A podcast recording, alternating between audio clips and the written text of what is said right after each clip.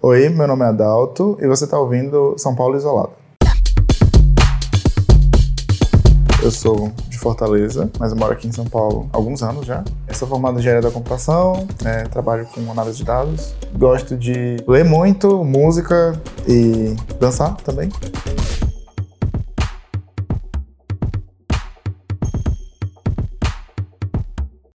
Tenho 1,80m, meu cabelo é liso, é, meu olho é preto, eu sou negro e eu tenho umas feições meio indígenas, assim, um pouquinho. Então, acho que é isso. Eu, eu digo que a, pandemia meio que foi, eu, é, o barra está sendo uma panela de pressão, assim, para as coisas. Então, acho que tinha processos que estavam acontecendo comigo e não só comigo, né, com as pessoas, que quando a gente entrou na pandemia se aceleraram muito, assim, né? No meu caso, por exemplo, no trabalho, tinha algumas coisas que estavam sendo ruins, assim, e aí depois que entrou todo mundo de home office, né, as coisas começaram a ficar mais intensas do ponto de vista de o que estava ruim ficou pior, ou ficou mais claro que era ruim, sabe? Então, obviamente, né, quando a pandemia bateu, atingi, me atingiu, mas eu sinto que eu, tirando o fato óbvio de que era uma pandemia e que pessoas estão morrendo, né, eu vivendo meu mundinho aqui entre as quatro paredes, eu acho que tô naquele recorte de pessoas que conseguiu estar de, home, estar de home office, sabe? Tipo, não teve a vida tão afetada ou tirada a tranquilidade, dado de novo, né, o recorde em que eu tô. É, como foi ficar em home office? E não poder sair de casa? É, é que assim, né, existe, existe, existe uma diferença bem grande entre estar de home office e estar de quarentena, né?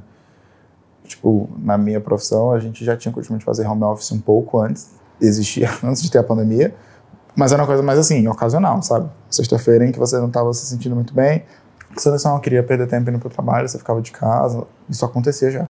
Eu, eu lembro que eu, eu sentia que eu estava até numa posição, numa situação confortável em questão ao home office, porque eu tinha entrado no trabalho em que eu estava em janeiro, então quando eu entrei em home office, eu já tinha uma dinâmica com elas, já conhecia. Então acho que isso com certeza ajudou a tornar esse processo menos difícil, assim. Agora que eu mudei recentemente de emprego, eu senti mais isso, né? O fato de que eu não conheço as pessoas pessoalmente, né? E de que, ou não, os, os espaços também mais compartimentalizados, né? Então, você entra numa reunião para conversar com pessoa numa, numa chamada de vídeo, a maioria das pessoas não quer ficar falando da vida, né? Que é uma coisa que a gente fazia bastante na, quando a gente estava naquele momento do cafezinho, do almoço, né? Acho que eu não tinha dimensão de como isso era importante. Até para me sentir mais à vontade com as pessoas, né? De conhecê-las, de fato, né? Saber do que elas gostam de conversar quando elas não estão falando do trabalho, que é o, o assunto comum que todos nós temos naquela situação. É isso, esse small talk, né? essa conversa fiada, coisas de você poder falar sobre coisinhas pequenas, esse tipo de interação. Não existe mais, né? É, pelo, é pelos aplicativos de mensagem que você manda bom dia, um, um áudio, acho que as pessoas já ficam assim, não, nossa, a pessoa tá me mandando um áudio de bom dia, sabe? Acho que ninguém gosta de receber um áudio uma coisa aleatória, sem né? necessidade, né? exato. Então, né? Em relação à sua vida social, assim, como você tentou substituir isso? Eu sou uma pessoa muito mais de convívio, de proximidade, assim. Resumindo, eu sempre fui ruim de zap. Sempre fui. Esse contato social era algo muito constante na minha vida. E aí, quando é, entrou nesse modo lockdown, foi engraçado até porque, assim, eu tenho saído de Fortaleza com 17 anos, meus amigos do ensino médio, nossas relações, né, elas são foram construídas naquela época, mas a gente se vê mesmo, tá junto, sei lá, uma vez por ano, que é na época do Natal, ali, ano novo. E aí a gente já, tipo, tem essa dinâmica de grupo de WhatsApp, tentar puxar a conversa por mensagem, faz um tempo já, né? Eles, por exemplo, foram um grupo, foi um grupo, assim, do qual eu me aproximei muito na pandemia, porque é, a gente meio que criou espaços ou momentos pra gente jogar e estar tá junto e conversar e fazer chamada, né? E foi uma coisa que eles aceitaram bem, mas nem todos os grupos são assim, né? Tem pessoas que para, para as quais essa coisa de tipo estar tá em chamada cansa muito, né? A gente já passa a semana toda trabalhando um monte de, de, de, chamada por horas. E é uma coisa que cansa muita gente. E aí chega o fim de semana, você não quer fazer uma call com seus amigos, né? Você quer, tipo, descansar a sua cabeça. E às vezes, embora você quisesse estar com seus amigos, fazer uma chamada é uma coisa que ia te cansar muito mais. Então, Teve amigos meus que eu passei muito tempo sem conversar. Mas assim, de novo, né, com a total consciência do momento, do que aquilo, por que, aquilo estava acontecendo e, enfim, até pela minha natureza, sem, sem cobrança em relação a isso, assim, sabe? Tipo, gente, todo mundo tá tentando só ficar bem, e aí essa coisa de ficar cobrando uns aos outros nesse período, dessa, dessas relações, dessas dinâmicas, né, acho que não é uma coisa que ajuda muito a gente, né? No começo a gente tava com muito medo de sair de casa, de interagir, né, de que continua com medo, assim, mas acho que depois que a gente foi entendendo melhor como as coisas estavam funcionando, né? Também os casos começaram a cair em algum momento ali no, no, no, no ano passado, as pessoas foram ficando mais à vontade para, sabe, encontrar as pessoas à distância primeiro, né? O ver de, todo mundo de novo é uma coisa até que, que me deixou emocionado, assim, sabe? Tipo, ficar genuinamente muito feliz de estar, tipo, a três metros da pessoa, mas assim, nossa, eu tô vendo você, a gente tá falando aqui ao vivo. e eu tava tipo, meu Deus, emoções, emoções, assim, sabe? Aí cada um fica a três metros de distância com lágrimas. Exato, exato. Não, eu lembro da primeira vez que isso aconteceu, foi tipo, eu fui encontrar dois amigos meus e a gente foi num canto do nosso cafreire. E aí foi isso, a gente tava assim, cada um dois metros de distância do outro, e eu tava assim, meu Deus, eu tô com muita vontade de abraçar vocês. Eu sei que a gente não pode, mas assim, eu amo vocês, sabe? Tipo, sintam-se abraçados, assim. E isso, de novo, a gente meio que teve que reaprender toda uma etiqueta social de o que, que pode, o que, que não pode nas interações entre as pessoas, né? Porque tem isso de, ah, abraça, não abraça, tira máscara, não tira máscara, né? Assim, a gente ainda tá nesse processo porque tudo tá mudando o tempo todo. Então a gente ainda não sabe quais são os. Sabe? A pessoa vem na sua casa, aí você fica. Dá um beijinho, não dou um beijinho, mas ela vai ficar conversando perto de você, sabe? Tipo, enfim, tudo muito louco, né? É, em relação à sua família, você viajou duas vezes para Fortaleza. Né? Sim, sim. É, olhando assim, de, também desse período é, que foi no final do no, no, ano passado e um agora. Isso. É, como que você vê é, a pandemia lá e aqui, assim, se uhum. você for comparar? Sim. É, a primeira vez que eu fui mesmo foi em setembro do ano passado. É, a primeira vez que eu fui, eu tava com muito. Assim, né? Tinha muitas emoções ali junto. Porque uma das, uma das principais era assim: era o medo de acontecer qualquer coisa lá longe e eu não poder nem, nem conseguir chegar até lá a tempo. Tava com mais restrições para viajar. Acho que, de novo, o medo da gente se expor também, né? O medo de você viajar, se expor no meio da viagem, chegar na sua casa e transmitir isso para alguns dos seus pais. Então, assim, muita coisa envolvida nessa primeira vez que eu fui para lá. Enfim, o governo lá, acho que teve uma atitude bem diferente, assim, do, em relação aqui em São Paulo. Acho que aqui em São Paulo, a sensação que eu tinha é que, assim, que as pessoas queriam é que não tivesse lockdown. Lá em Fortaleza, eu sinto que eles, eles não tiveram medo, e óbvio, né? Também tinha parte da população lá que não concordava com o lockdown, mas acho que eles não tiveram medo de ser mais rigorosos quando necessário, entendeu? Então, beleza, vamos fechar, vai fechar, vai lockdown, não pode sair na rua, entendeu? Tipo, vai levar multa se o carro for pego na rua, sem... Então, assim, acho que eles conseguiram, eles foram um pouco mais longe do que eu sinto que foi, o governo aqui foi em São Paulo. E aí acho que por conta disso, os timings da pandemia também ficaram um pouco diferentes, assim, sabe? Eu lembro de um momento em que, não lembro quando agora, mas lembro de um momento em que as coisas estavam muito ruins e lá estava ok. E aí, enfim, né, dado que também funciona nesse processo de ciclo, o contrário também aconteceu, sabe? Quando lá voltou, porque as pessoas começaram a sair mais de novo. Aqui já tinha passado por esse estágio um tempo anterior e aí tinha fechado mais as coisas e aí tinha reduzido. Agora, da última vez que eu fui, acho que estava numa piora lá. E aí estava nesse processo de novo, né? Mas até o processo de vacinação, enfim, acho que lá vai acabar sendo mais rápido, né? Lá em Fortaleza especificamente, não sei no Ceará como todo. E enfim, é difícil para todo mundo porque todo mundo queria já estar tá não mais na pandemia, sabe? Acho que a gente não tem noção, assim, né, de novo, tô falando que é a gente, mas pensando numa pessoa que é mais consciente do que está acontecendo e tem noção de que a pandemia tá aí, as pessoas morrem. Eu lembro das primeiras vezes que foi sair de casa, assim, o medo que ficava ali naquele, sabe, aquela, aquele medinho, assim, tipo, cara, você tá indo no supermercado, mas ainda assim tem um, um peso de ir ao supermercado. Sair de casa tem um peso. Você fica com medo de estar tá perto das pessoas, de passar por onde tem gente, de interagir minimamente de algum jeito, sabe?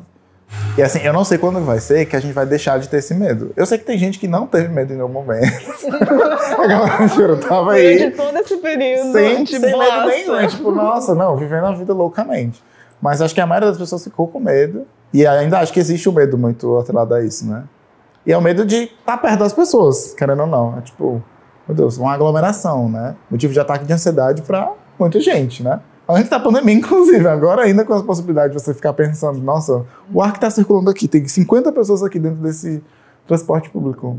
Porque assim, no mundo a gente sabe que tem uns lugares que já estão mais avançados. Mas ainda é aquela coisa, tipo, variante, tem, tem variante vindo aí, sabe? Tem coisas acontecendo, não, não tá totalmente tranquilo ainda, né? Isso é uma das coisas que eu fico pensando, né? Até quando elas vão sentir a necessidade de usar máscara? Tenho minhas dúvidas se isso vai se deixar, se é uma coisa cultural agora pra gente, sabe? Espero que esse medo eventualmente vai embora. Porque é muito ruim viver com medo, né? Muito ruim.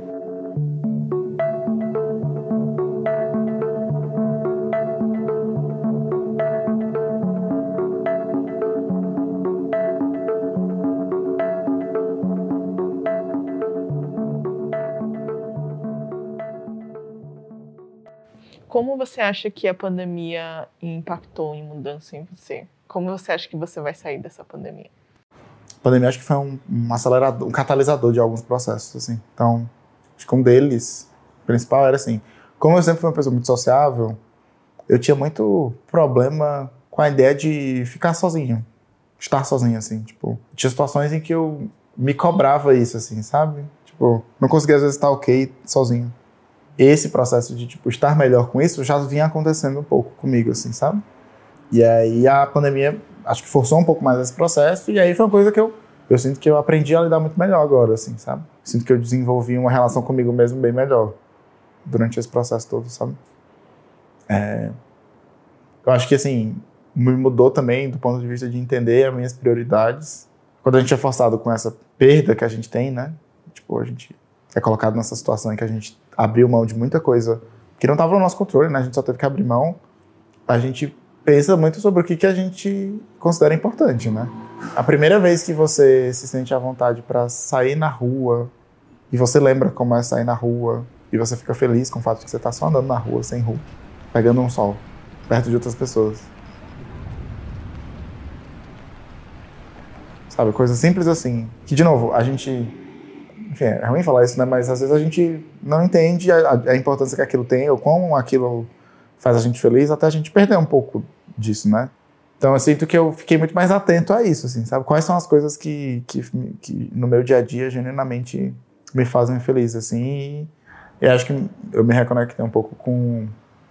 Enfim, com o que eu gosto, sabe? Tipo, cara, dançar, ligar a TV ficar fazendo exercício aqui na frente da TV. Às vezes só começar a ouvir uma música muito boa e se deixar levantar e dançar no meio do seu quarto, assim, sabe? 15 minutos ali pra te dar aquela serotonina necessária. É, ficou muito claro, assim, cara, como é, como é importante para mim ter meus amigos perto de mim e, e conversar com eles. E a gente tá perto, sabe? A gente poder dividir uma refeição, a gente poder conversar com a minha família também, nossa. Eu lembro do primeiro abraço que eu dei na, na minha mãe e no meu pai, quando eu cheguei em casa depois. Isso foi tipo, eu lembro do Dia das Mães. Nossa, já foi horrível. Dia das Mães, que foi em maio, né? E eu passei aqui sozinho. E era isso, não sabia quando eu ia poder ir lá. Tipo, morrendo de saudade, enfim, chorei horrores. Aí eu fui lá eventualmente, aí poder dar esse abraço neles, assim, sabe? Esse, esse abraço, sabe? Esse beijo, esse cuidado. Estar, estar perto, basicamente. É, a importância disso para mim. Então, acho que eu virei também uma pessoa um pouco mais introspectiva do ponto de vista de olhar para dentro, assim, sabe? Quando a gente está cercado de coisa acontecendo com a gente, né, e os vários estímulos da vida, às vezes a gente não tem tempo mesmo para parar e olhar para dentro, né? E a pandemia, só o que deu pra gente foi isso, assim. E não no melhor dos momentos, né? Não foi tipo, olha, um presente da vida para vocês, tempo para você olhar para si. Foi no meio do caos. Então, assim, Acho que a gente garantir que a gente estivesse olhando para dentro no meio do caos para evitar que o caos virasse um caos ainda maior dentro da gente, sabe? Acho que isso foi uma coisa que eu tive que aprender também. Tanto gente que a gente conhece que pegou e não teve a mesma sorte que a gente tá aqui de, tipo, tá vivo agora. Mas os, os, os de nós que tiveram sorte, acho que a gente sai com a... com muita bagagem, sabe? Acho que isso foi um, um período em que a gente passou por muita coisa. Foi tudo muito intenso, assim, sabe?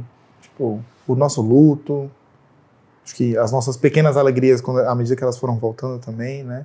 O medo, a raiva, muita coisa num período muito curto para todo mundo ao mesmo tempo, né? Não é uma coisa simples isso. É, tipo, acho que isso vai ter impactos que a gente ainda nem tem condição de começar a entender. Como que você imagina esse Brasil pós-pandemia? Como você acha que vão Nossa, estar os ânimos? Nas ruas, não sei nas pessoas. A gente acha todo, todo dia que a, a gente chegou no, no auge do possível de raiva do que está acontecendo, né, com o governo. E aí a gente descobre, o governo, toda semana, né, a gente descobre que na real não, tem como ficar com mais raiva de tudo. Então assim, a minha expectativa, eu espero, né, que a gente consiga transformar essa raiva em algo a nível prático nas eleições. Né? Eu tenho medo disso não acontecer. Porque, enfim, essa raiva é convertida para isso de maneiras diferentes por pessoas diferentes, né? Então, isso é uma coisa que eu fico, gente, vamos concentrar aqui a nossa raiva, todo mundo na mesma coisa, né? para evitar que isso aconteça de novo.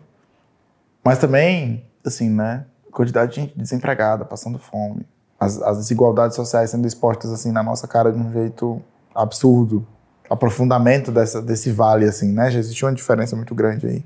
Mas o aprofundamento disso num nível que agora a gente é obsceno, às vezes, né? Obsceno. Então, assim, a gente não tá bem das pernas. O, o Brasil não tá bem. Esses dias eu, eu vi uma notícia da Folha lá sobre os jovens saindo do Brasil, né? E eu, como pessoa jovem, cara, isso tá nos meus planos. Porque eu fico assim, gente, para a gente desfazer tudo que esse desgoverno fez nesses últimos anos, aí, considerando. Já já já estava acontecendo um monte de coisa antes, né?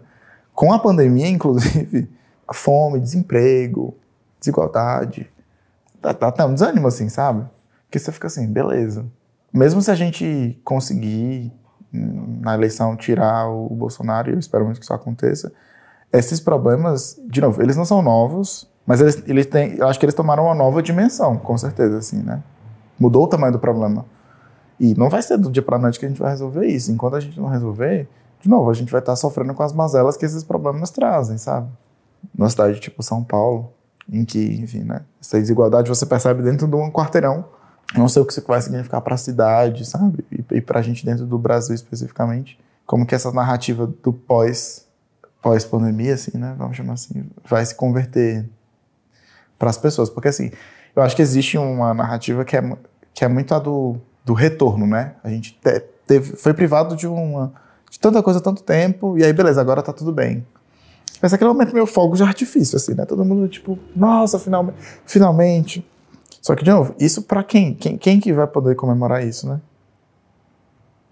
Cara, quem perdeu o parente não vai comemorar isso do mesmo jeito, né? Enfim, por mais que as coisas queiram, que a gente chame de normal, Cara, não é normal a gente, o que a gente vai acontecer agora, na volta. Não, não é normal o que a gente está passando. A gente nunca, assim, não sei se a gente vai conseguir normalizar essa situação, né? Tá tudo muito em ebulição, assim, né? Tudo vai voltar aquele ritmo louco, assim, né? Mas com esse, essa tragédia no nosso retrovisor, assim, bem pertinho da gente, né? Como isso tudo vai se converter pra gente, não tenho a menor ideia, mas, de novo, eu espero que isso seja um crescimento, sabe? Espero que a gente lembre, leve os aprendizados para isso. Ó, ó, esse aqui é o preço que se paga quando a gente faz escolhas burras, achando que uma pessoa que já tinha sinalizado pra gente que não defende a ciência, que, tipo, preconceituosa, homofóbica, racista, machista, incompetente, corrupta. Você põe uma pessoa dessa pra é, gerenciar um país achando que o que vai acontecer é um milagre, né? Só pode. E, de novo, baseado numa premissa de tipo, ah, não, mas é o Paulo Guedes, sabe? Ele vai consertar a economia vai ficar tudo bem, porque a economia tá bem. A custo de quê, né? Cara, beleza. A economia não tá bem nesse momento, a gente tá muito mal de tudo. Então, assim, nada se concretizou. Tipo, se eu consigo pensar em uma coisa positiva que, que tá saindo dessa situação que a gente tá vivendo, de, desse ponto de vista de governo, né? E a gente vê o, o impacto que ter um governo de fato tem, teve em como essas, a situação toda foi lidada, né, em países, óbvio, de dimensões diferentes do Brasil, né, que é um país gigantesco, mas tipo, de ter um líder na frente do país governando, né? Pessoa, de novo, que entendi, minimamente acreditava, entendia na ciência e que colocava pessoas competentes para lidar com problemas, sabe? E deixar essa galera trabalhar. E não tá discutindo até hoje se, tipo, devia poder estar tá receitando cloroquina para as pessoas. Então, assim, um, gran, um custo altíssimo que a gente está pagando, altíssimo. Em vidas, né? Que é, eu não sei o que, é mais. O, o, custo mais alto do que vidas. Dinheiro certamente não é, né? Embora tenha gente que acha. E que a gente também vai pagar esse custo, né? Ou está pagando, tipo, da economia, do desemprego, das mazelas sociais, da violência, aprofundamento de coisas que já existiam, né? Potencializadas por essa tragédia que está acontecendo. É assim, no pior dos casos, sabe? Aquela coisa assim, ah, não, no pior dos casos, o que vai acontecer é isso. Não era. No pior dos casos, que é o que a gente está vivendo agora, é isso que está acontecendo agora, que era o pior dos casos. E as pessoas subestimaram o cenário pior possível. Enfim, é isso, né? Contando aí com o amadurecimento desse, desse olhar das pessoas para isso. Como as nossas decisões individuais têm poder de ferrar com todo mundo coletivamente. E que não vale a pena abrir mão de tudo por dinheiro ou pela economia supo, supostamente, né? Porque esse projeto que veio aí tem muito a ver com esse, viés neoliberal, mas também com o antipetismo, né? Essa, ah, porque vamos colocar uma coisa diferente, né? Porque já passou muito tempo no poder. Cara, era um professor, entendeu? O diferente. Você está trocando, tipo, uma pessoa competente, com experiência em gestão pública, por um doido. Então, assim, né? Acho que todo mundo botando a mão na consciência para garantir que isso não aconteça de novo. Como você avalia o governo estadual lidando com a pandemia? Enfim, não, é, é, é, a política é uma coisa né, que você, se você prestar muita atenção, você fica enojado, assim, né? Você fica assim, cara, como é que pode as pessoas serem tão manipuladoras ou se aproveitando da situação? Assim, o homem que estava cortando, né, é, verba para pesquisa, o mesmo, o próprio, de repente é o bastião da ciência. Isso só virou importante depois que apareceu essa necessidade de, tipo, em que essa questão virou política, que a vacina virou um jogo político, né? Antes disso, tipo, a pesquisa, corta e recurso. E a gente tá, de novo, se safando dessa só por conta disso, né? E, e apesar de tudo, inclusive, né? E, né, estão tá, conseguindo, felizmente estão conseguindo. Imagina se a gente desse as condições que eles precisam para fazer as coisas, sabe? Como que a gente não podia estar? Tá? Essa politização desse processo da vacina, né? É algo que eu sinto que, enfim, vai ser uma das grandes pautas do, do, do jogo eleitoral de, do ano que vem, sabe? Tipo, quem foi que vacinou primeiro? Quem foi que defendeu? Quem foi que... Sendo que, cara, isso não devia ser uma questão política, tipo, é a sobrevivência do povo, entendeu? É o seu trabalho, é, tipo, é, é, literalmente o seu emprego. Você está servindo a população. Se morreram pessoas, é porque a gente talvez não tenha feito o que a gente poderia ter feito, né? Ainda mais essa quantidade de pessoas. E aí a gente, eu quero falar, tipo, governo, né? Cara, se tivesse colocado lockdown, lockdown mesmo. E, de novo, lockdown com, com condições materiais para quem precisa, não é porque lockdown em que quem pode ficar de lockdown é quem está de home office. Isso não é lockdown. É tipo, você colocar as pessoas pobres para se contaminar. Forçar elas a sair de casa porque elas têm que sair para poder trabalhar, para poder comer. Isso, sabe, não é com condições. E aí também acho que isso vai entrar, talvez entre para a história, nessa né? a maneira como cada lugar, país, cidade, estado lidou com a pandemia e o, e o impacto que isso teve no, no, longo prazo, né? Por exemplo, países que adotaram lockdown e que tiveram essa postura mais rigorosa em algum momento e que agora estão conseguindo, tipo, que já estão bem, né? Que as coisas voltaram mais rápido, que as pessoas puderam estar de novo nas ruas. Isso aconteceu mais rápido, essa volta, porque foram tomadas as providências necessárias no momento necessário. E que eu não sei se foi o caso de São Paulo, assim, sabe? que poderia ter sido feito bem mais. É, você pensa na morte? Sim, sim. Eu já pensava antes da pandemia, né? Porque, enfim, né? Esse olhar para a morte é uma coisa que as pessoas às vezes têm medo de fazer porque acham que isso de alguma maneira atrai isso, né? Mas, do meu ponto de vista, assim, de dia a dia, engraçado, não que eu pense nisso todo dia, mas tem dias que são muito bons na minha vida. Muito bons. E aí, às vezes, quando eu vou dormir, eu penso assim, nossa, esse poderia ser o meu último dia de vida e eu tá muito bem com isso. Praticamente assim, eu poderia morrer hoje, tava tudo certo, sabe? Eu já falei isso pra alguém e a pessoa ficou assim, nossa, que coisa horrível de se pensar. Eu fico, cara, assim, acho que contemplar a morte é uma maneira muito boa de você estar tá vivendo. Lembrando que tudo é finito, sabe? Lembrando que esse seu dia pode ser o seu último. E acho que isso é sempre uma chamada pra gente, pra realidade de que a gente não é eterno e que sabe? Aquela, aquela coisa que a gente falou para a pessoa pode ter sido a última coisa que a gente falou para ela na nossa vida. Você lembrar desse tipo de coisa no seu dia a dia, acho que te ajuda a ser uma pessoa muito melhor. Porque você não conta com o que não dá para contar, né? Você tenta deixar as coisas sempre no melhor tom possível. Você faz aquilo que faz sentido para você no seu dia a dia. Você procura, né? E às vezes não é nem fazer, é procurar a beleza e a felicidade das coisas no que está disponível para você, entendeu? A reflexão que a gente acaba tendo é muito mais profunda quando isso acontece perto da gente. E aí isso acho que toma um espaço muito maior, por um tempo ali, né, do seu luto. Mas no nosso dia a dia, a gente lembrar disso às vezes, acho que é uma coisa para você pensar, nossa, eu tô vivendo a vida que eu queria viver, tô feliz vivendo a vida que eu tô vivendo, sabe? Tenho orgulho de, da pessoa que eu sou. São perguntas que acho que assim, vale uma vezinha por semana, uma vezinha por mês a gente se perguntar. Querendo ou não, quando você lembra disso, você pensar que você não vai estar aqui para sempre é uma boa maneira de você lembrar dessas coisas, né? A gente se deparar com o tanto de gente morrendo, que nem agora, é uma coisa bem traumática, eu acho, assim, né? Tanto é que eu sinto, por exemplo, eu parei de pensar mais nisso desse ponto de vista mais leve do meu dia a dia, porque eu só consigo pensar mais em tragédia agora quando eu penso em morte, assim, sabe? Não é uma coisa que parece mais parte da vida do jeito normal, como sempre foi, que é as pessoas vivem, nascem, crescem e morrem. Parece uma coisa, tipo, sabe? Parece uma guerra, sabe? Parece um, uma bomba que foi jogada, sabe? Tipo, esse tipo de luto, não é um luto normal. Então eu sinto que eu tenho pensado menos, do ponto de vista assim, não, não quero tanto pensar nisso. Lembro de uma amiga minha que me falou que teve uma semana em que toda vez que alguém, tipo, da família dela, que eles estavam quarentenados, chegava, tu não sabe, para ela, ou um para o outro, a coisa que vinha logo em seguida era tipo, fulano pegou Covid, morreu. Olha só, tipo, o espaço que isso tomou da nossa cabeça, em que a gente não consegue pensar em nada além disso em alguns momentos. Em algumas semanas aí, né, que teve semanas que foram bem, tipo, difíceis, assim, para muita gente, que isso estava te cercando de todos os lugares, né? Eu acho que a, a movimentação das pessoas tem sido mais se, se, isolar um pouco disso, desse, né, desse olhar aí. Embora às vezes a gente, mesmo querendo, não consegue, porque isso acontece perto da gente, né? Então, assim, eu sinto que eu tenho feito esse movimento de, de, de que contemplar menos isso, considerando que é uma coisa que está tão na minha cara, assim, e que talvez em algum momento em que as coisas estiverem melhores, eu volte a contemplar do jeito que eu contemplava antes, assim, sabe?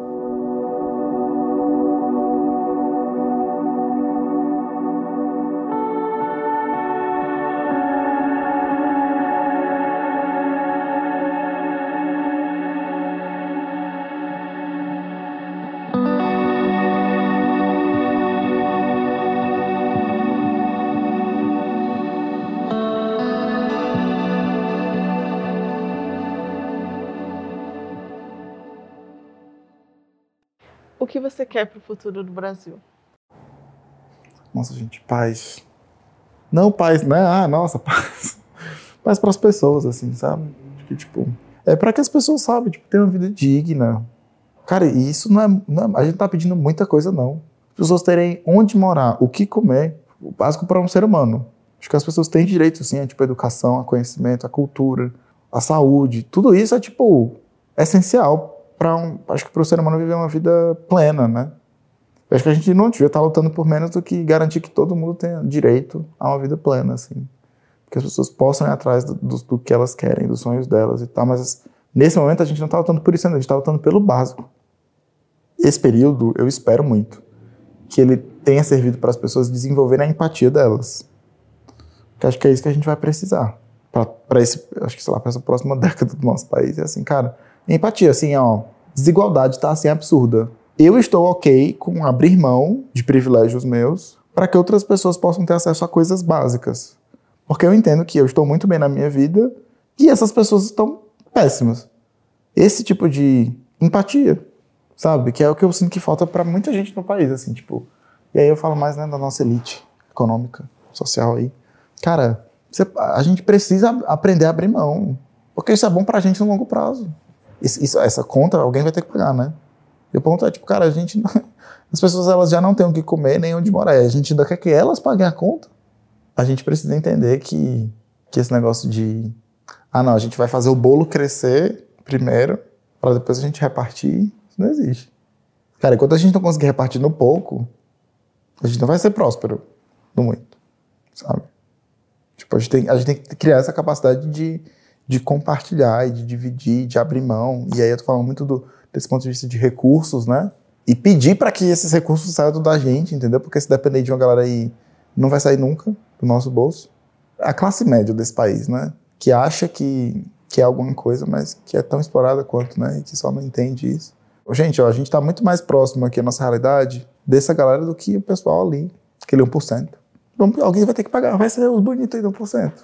Vão ser vocês. E a gente vai lutar por isso, porque a gente abriu mão de coisa demais, entendeu? Já abriu, abriu mão da humanidade das pessoas demais e pedir isso, continuar pedindo isso é tipo, é criminoso, entendeu?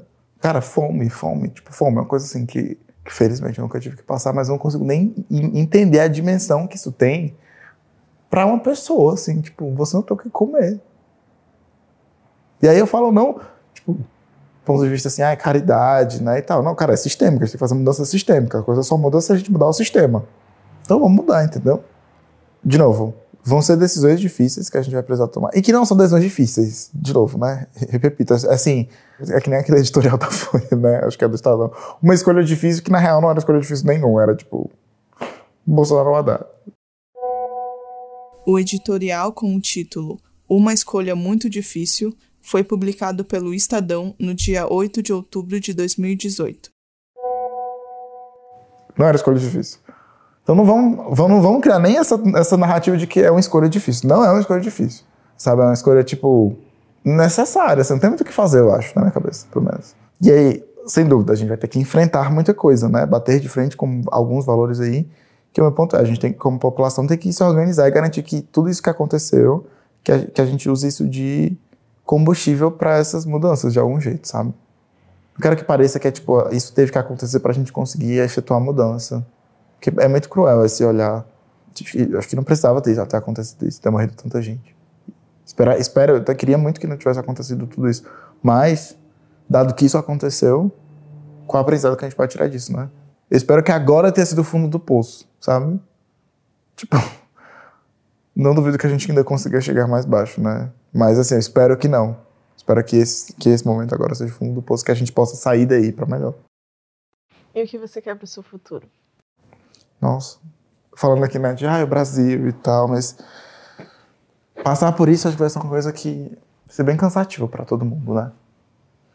Então, assim, para o meu futuro, eu acho que essa empatia, assim, garantir que isso é, uma, é um valor que a gente exerce na nossa vida, sabe? E eu na minha vida. E, assim, essas lembranças de tudo que a gente está passando na pandemia, de novo, esses aprendizados, vai, sobre o valor das coisas e o que realmente importa sabe? E, e quanto coisas que a gente não dava muito valor ou tomava por dadas, né?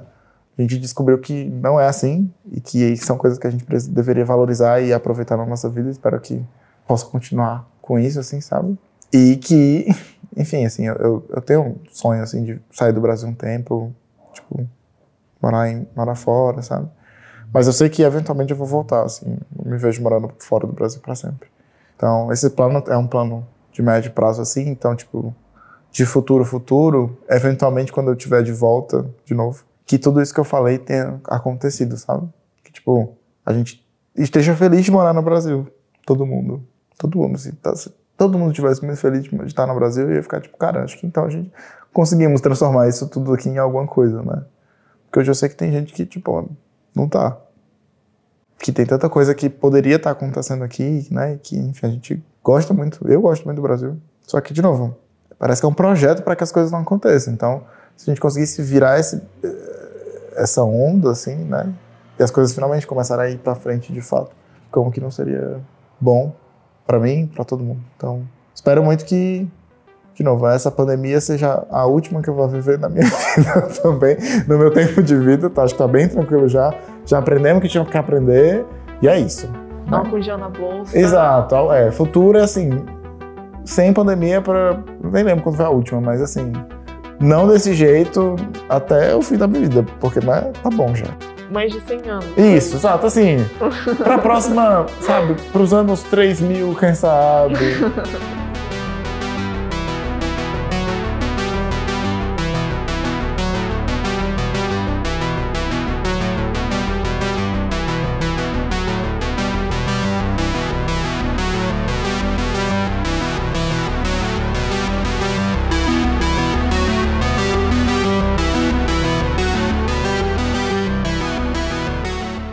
podcast São Paulo Isolada é um projeto independente criado por mim, Isabela Yoshimura.